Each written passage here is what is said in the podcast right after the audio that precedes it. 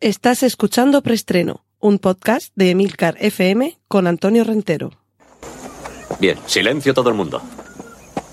Motor. Sonido. Claqueta. Escena 1, toma primera. Acción. Saludos, bienvenidos a preestreno, bienvenidos al año 2020. Feliz año, lo primero. Gracias por haber esperado a que terminaran las vacaciones que me he tomado. Y rápidamente, para no distraernos más, recordar que en las notas del podcast podréis encontrar los enlaces a todos los contenidos audiovisuales que menciono a partir de ahora, así como el minuto en el que comienza cada una de las secciones que componen Preestreno, el podcast de Emilcar FM, en el que cada semana os cuento las últimas noticias de cine y series de televisión. Cortinilla de estrella y... Y vamos a empezar con avisos parroquiales. Si recordáis los últimos episodios de preestreno, os iba manteniendo al corriente de Vigilantes, el podcast serie limitada que aquí en Emilcar FM he ido haciendo mientras la serie HBO emitía la serie Watchmen. La serie ya ha finalizado. Si hay alguno que la queráis recuperar, también hay gente que se espera precisamente a que terminen las series para verlas del tirón. Mi recomendación, si queréis combinarla con este podcast, con el que os estoy hablando, con Vigilantes, es que primero escuchéis el episodio cero de Vigilantes, en el que os pongo un poco en situación, y a partir de ahí vais intercalando episodio 1 de la serie, episodio 1 del podcast, y así hasta el final. Y espero que en unas semanas pueda ofreceros un especial tertulia de vigilantes. Y el otro podcast que estoy haciendo en serie limitada también en Emilcar FM es Excelsior, un, post, un podcast, lo de serie limitada quiere decir que esto no va a continuar en el caso de Watchmen hasta que no haya una segunda temporada. Y en el caso de Excelsior, inicialmente van a ser seis episodios monográficos y autoconclusivos. No hace falta que los escuchéis todos si de lo que va cada episodio no os interesa y, y no tienen un orden preestablecido. Cada uno de ellos va sobre algo diferente y espero que sean de vuestro agrado. El primero fue sobre Stan Lee el, gran creador de la Casa de las Ideas, de Marvel, padre de muchos superhéroes. En el segundo episodio de Excelsior, segundo episodio, pero que ya digo, los podéis escuchar en el orden que más os plazca, eh, aproveché que tenía un poco voz de ultratumba para hablar de cine de terror, estas, perdón, de cine, de cómics de terror. Estas circunstancias hay que saber eh, aprovecharlas en la vida y si la vida te da limones, haces limonada y si el invierno te da una voz casi de ultratumba, lo suyo es aprovecharla para hablar de EC Comics, E de España, C de Cataluña y Comics. Quizá no suene el nombre de la editorial, pero seguro que suena Weird Science y sobre todo Tales from the Crypt. En ese segundo capítulo de Excelsior os cuento que era esta editorial, también responsable, por ejemplo, de los cómics Mad, esa revista satírica estadounidense tan popular durante décadas y os avanzo un poquito algunos de los títulos que podéis encontrar en distintas reediciones y que constituyen una auténtica joya del mundo del noveno arte. Cortinilla de estrella y... Vamos con la sección dedicada al cine, películas que realmente no proceden de un trabajo previo, ni de una novela, ni de una serie, ni de un videojuego, y que por desgracia cada vez hay menos de estas películas originales, de estas películas que proceden de la mente creativa de guionistas que no se basan en nada anterior. De momento no tenemos eh, título, pero me parece que esto casi va a necesitar su propio capítulo dentro de preestreno. Los biopics de músicos. Hemos tenido Rocketman con Elton John, hemos tenido Bohemian Rhapsody con Freddie Mercury y Queen, y ahora vamos a tener a Timothée Chalamet interpretando, por lo menos en su versión joven, a Bob Dylan, el músico que, entre otras cosas, ha merecido ser el primer galardonado con un premio Nobel, siendo no novelista, ni poeta, ni autor de ensayos, pero sí autor de canciones inmortales. Cortinilla de estrella y... Nos adentramos en la sección de remakes y secuelas. Ryan Johnson ya trabaja en la segunda película de Puñales por la espalda. Una magnífica noticia, al menos para mí, porque si recordáis, ya os comenté en cuanto apareció el tráiler que tenía mi olfato se estaba ahí despertando intuyendo que la película iba a merecer mucho la pena y creo que ha sido de las mejores de la cosecha del año 2019. Sí que es cierto que no era especialmente original porque básicamente el género del whodunit, de quien lo hizo, es un clásico de la literatura, del teatro y por supuesto del cine. Es un claro referente, un claro homenaje. El, que hacía Ryan Johnson en Puñales por la espalda a las novelas y las películas y series basadas en sus novelas de Agatha Christie, así como, bueno, este, este género casi británico por excelencia del grupo reunido en una mansión, alguien ha muerto y, como diría aquí, la alguien ha matado a alguien, alguien es un asesino. Yo ya me declaré fan enamoradísimo de Benoit Blanc, que es como se llama el personaje al que interpreta Daniel Craig en esta película, y que quería más entregas. Así que gracias, Ryan Johnson, por ponerte ya a escribir la continuación. Y no quiero hacer demasiados spoilers, pero bueno, en esta película, en Puñales por la espalda, destacaba la española Ana de Armas, y espero que no se olviden de ella para las siguientes entregas. Y hablo en plural. Los que habéis visto la película, seguro que también habéis pensado lo mismo que yo. Aquí hay química, aquí hay pareja y es una lástima que se quede circunscrita a una única, a un único título. Y además Daniel Craig este año con eh, James Bond 25 creo que ya va a tener una edad para dejarse de películas de acción y pasar a encarnar papeles como este, como el de Benoit Blanc, el, el, detective protagonista de la historia de Puñales por la espalda, que me parece una creación muy original, muy singular y a la que se le coge cariño con mucha facilidad y que creo que encaja un poquito más en el papel de, que puede interpretar un Daniel Craig ya un poquito más maduro.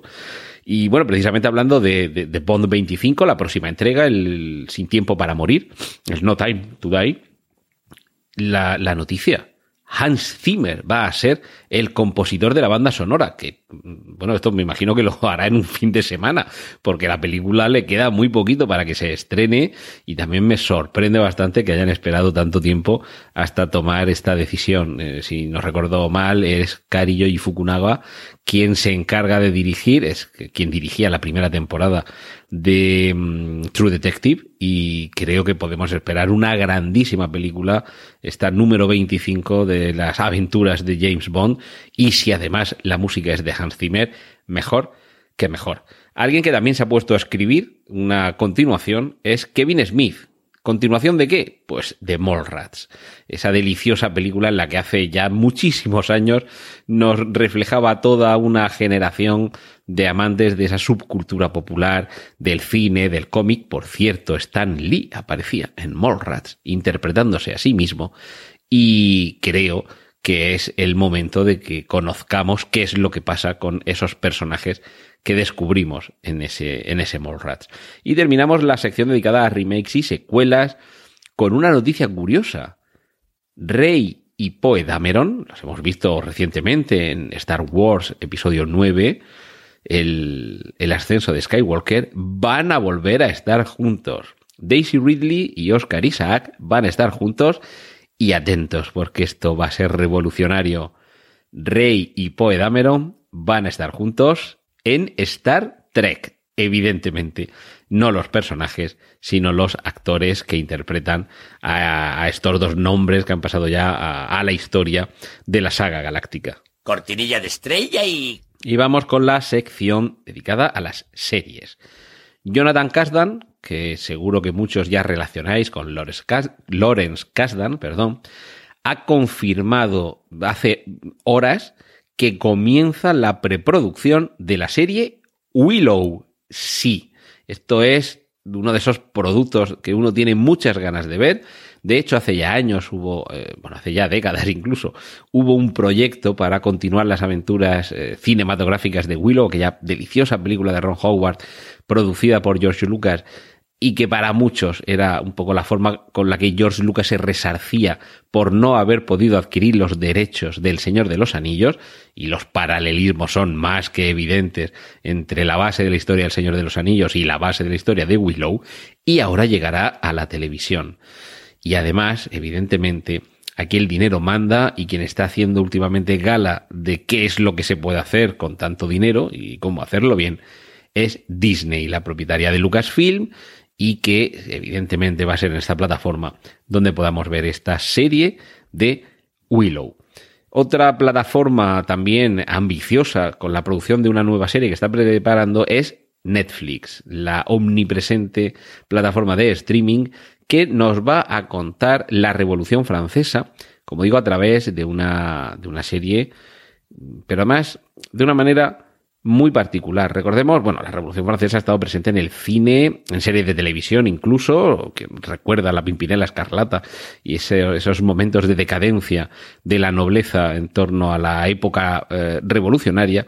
Pero en este caso, la, la idea que tienen en Netflix no es tanto hacer una, una serie de reconstrucción histórica, sino que la Revolución Francesa sea el trasfondo de una historia que mm, básicamente es una historia de investigación, una historia, una historia a ver si me sale, detectivesca.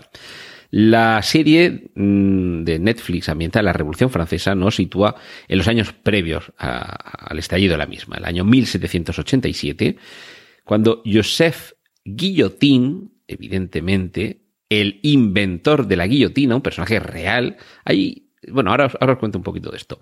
El futuro inventor de la famosa guillotina descubre un virus, el virus de la sangre azul.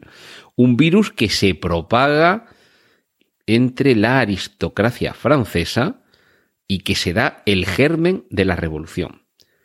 Como publica la sinopsis oficial de Netflix, ¿y si la revolución francesa no hubiera ocurrido como nos han dicho? A mí esto me suena un poco a Abraham Lincoln, el cazador de vampiros, ¿vale? Me da un poco la sensación de que esto puede ocultar algún tipo de virus parecido a lo que últimamente, en lo que últimamente ha degenerado, con cariño y respeto, el género zombie, es decir, no son muertos vivientes, sino infectados, ¿vale? Y me da la sensación de que quizá por ahí tengamos esa aproximación a esa revolución francesa que se nos va a contar como nunca la habíamos conocido.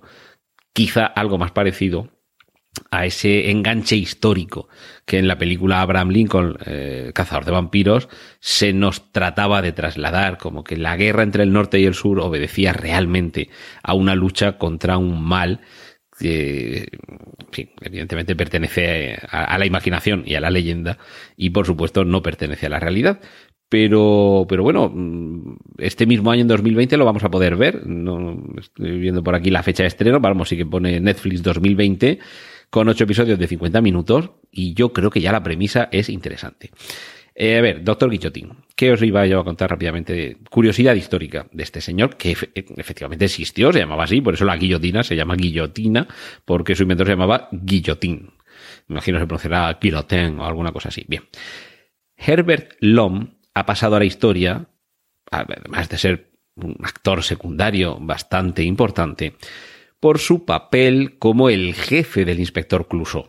Si recordáis esas películas clásicas de Blake Edwards con Peter Sellers, con el inspector Clouseau luchando contra o tratando de atrapar a la pantera rosa y, en fin, y otras muchas aventuras y desventuras, Herbert Lom es el actor que interpretaba a su jefe, al, al, que le encomendaba las misiones, además pensando que iba a hacer lo peor posible, pero lo que quería era quitárselo de en medio.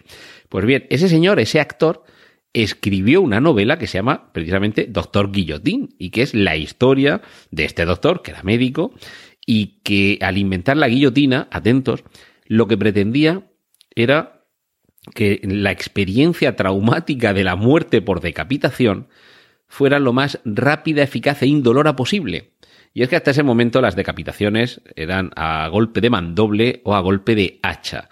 Y en ocasiones, o bien la fuerza del verdugo no era la suficiente, o el golpe no era certero, o el pescuezo del, del ajusticiable era más resistente de lo esperado. Y claro, se producían unas muertes un poquito desastrosas, un poquito violentas, y, que bueno, sobre todo acarreaban mucho sufrimiento para, para el condenado a muerte. La guillotina, que nos puede seguir pareciendo un horror, precisamente por ese esa forma en diagonal de la hoja por la caída a cierta altura, o desde cierta altura, perdón, con, con el peso de la misma, en fin, todo ese mecanismo conduce a que la separación de la cabeza de- del tronco se haga de la forma, ya digo, más rápida, más eficaz y más indolora posible. Y luego a partir de aquí, si queréis, buscad el libro, indagad. A mí siempre me ha producido una fascinación morbosa eh, esa velocidad en la decapitación, porque está esa leyenda urbana, esa leyenda revolucionaria, que decía que al ser tan rápido y todavía quedar sangre en el cerebro, eh, este era todavía consciente durante unos segundos, a pesar de quedar ya separado del tronco. O sea, eso es terrorífico. O sea, si ya que te maten y te ejecuten como sea, ya es un disparate, que encima seas consciente que lo último que te lleves de este mundo es que tu cabeza está rebotando dentro de un cesto ya separada de, de- de tu cuerpo, eso, en fin, como dice mi querido Paco Jiménez Gracia, que por nadie pase. Cortinilla de estrella y... Y nos vamos a la sección dedicada a los cómics. Tenemos ya el primer tráiler de la serie Lock and Key, que sería como cerrojo, ce- cerradura y llave o candado y llave. Es una serie que se estrenará el 7 de febrero en Netflix y que está basada en los cómics del mismo título, cuyo guion parte de Joe Hill, ya sabéis, el hijo de Stephen King, y que por derecho propio se está configurando como un nombre muy a tener en cuenta en el mundo del terror.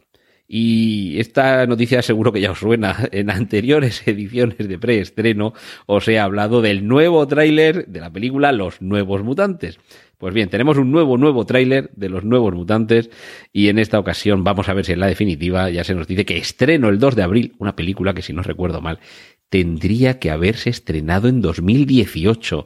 Vamos con dos años de atraso y evidentemente si se tenía que estrenar en 2018 es porque la habían rodado en 2017. Llevamos tres años casi esperando desde que se dio el primer golpe de claqueta a ver la película de terror del universo Marvel. Producción de Fox, ahora ya integrada en el universo cinematográfico Marvel. Eh, no sabemos si se habrán añadido algunas secuencias, algunos puntos de conexión mm, con las películas tanto de los X-Men como de, de Deadpool, o seguramente no el universo cinematográfico Marvel. Y no sabemos, en principio parece que la película es completamente independiente, son personajes del universo cinema, perdón, son personajes del universo Marvel, pero no del universo cinematográfico Marvel, y la es la historia, los nuevos mutantes, de un grupo de, de chicos y chicas, adolescentes, que tienen poderes extraordinarios, que están recluidos en una mansión que no es la mansión Xavier, y se trata de descubrir qué poderes, qué capacidades tienen y qué historias se ocultan detrás de ellos. Todo en un ambiente que quizá en la, primera vez que vimos un trailer de esta película se aproximaba más todavía al género de terror, y en esta ocasión creo que se rebaja un poquito el tono del terror y se aumenta un poquito el tono de, de fantasía. En fin, yo creo que va a merecer la pena verla eh, y se corre el riesgo, eso también vamos a tenerlo claro, de que no hayan tenido mucho acierto a la hora de terminar de elaborar bien este producto y se ha fallido. Pero yo desde luego le voy a conceder eh, la, el beneficio de la duda y es de las películas que tengo muchas, muchas ganas de ver como también tengo muchísimas ganas de ver la serie que también en Netflix, que vamos a tener que dedicarle también capítulo íntegro a esta plataforma, la serie que están preparando los showrunners de Juego de Tronos, que esto eran de B. Benioff, me parece que se llamaba, y no, David Benioff y D.B. Weiss, o Weiss. Eh, estos dos señores están preparando la adaptación en formato serie de una novela gráfica que se titula Lovecraft y que no puedo dejar de recomendar encarecidamente. Esta novela está basada en un guion que nunca llegó a rodarse, escrito por Hans Rodionov, y sobre la base del mismo, el gran Keith Giffen elaboró una, una trama que convertía al propio Howard Phillips Lovecraft en un personaje que investigaba los sucesos que en torno a Providence y localidades que todos conocemos y reconocemos de sus relatos y novelas, eh, estaban sucediendo allí o estaban teniendo lugar unos, unos sucesos más que extraordinarios y que son fácilmente reconocibles también como mm, los que inspirarían a la postre sus relatos.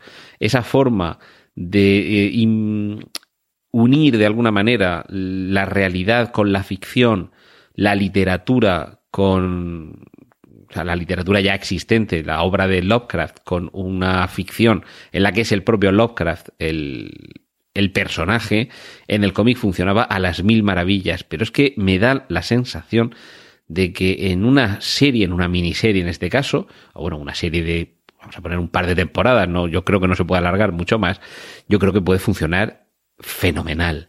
El cómic además contaba con el dibujo de Enrique Breccia, hijo de Alberto Breccia, que es uno de los grandísimos de, del cómic de los años, sobre todo de los años 70, y, y, yo le tengo desde luego muchísimas, muchísimas, muchísimas ganas. Así que no puedo dejar de recomendaros el cómic, que seguro que estaréis como yo, deseosos de que eh, llegue el momento en el que esa serie se ruede y se estrene, aunque eso sí, me temo que vamos a tener que esperar unos cuantos añitos. Cortinilla de estrella y... Y nos despedimos, nos despedimos por esta semana, deseando que hayáis pasado unas navidades fabulosas, que Papá Noel y los Reyes Magos os hayan traído muchos regalos, incluso más de los que os merecéis, y citándoos para la semana que viene aquí en Emilcar FM y en preestreno. Un saludo de Antonio Rentero. ¡Y corten! Gracias por escuchar preestreno. Puedes contactar con nosotros en emilcar.fm barra preestreno, donde encontrarás nuestros anteriores episodios. Genial, la positiva.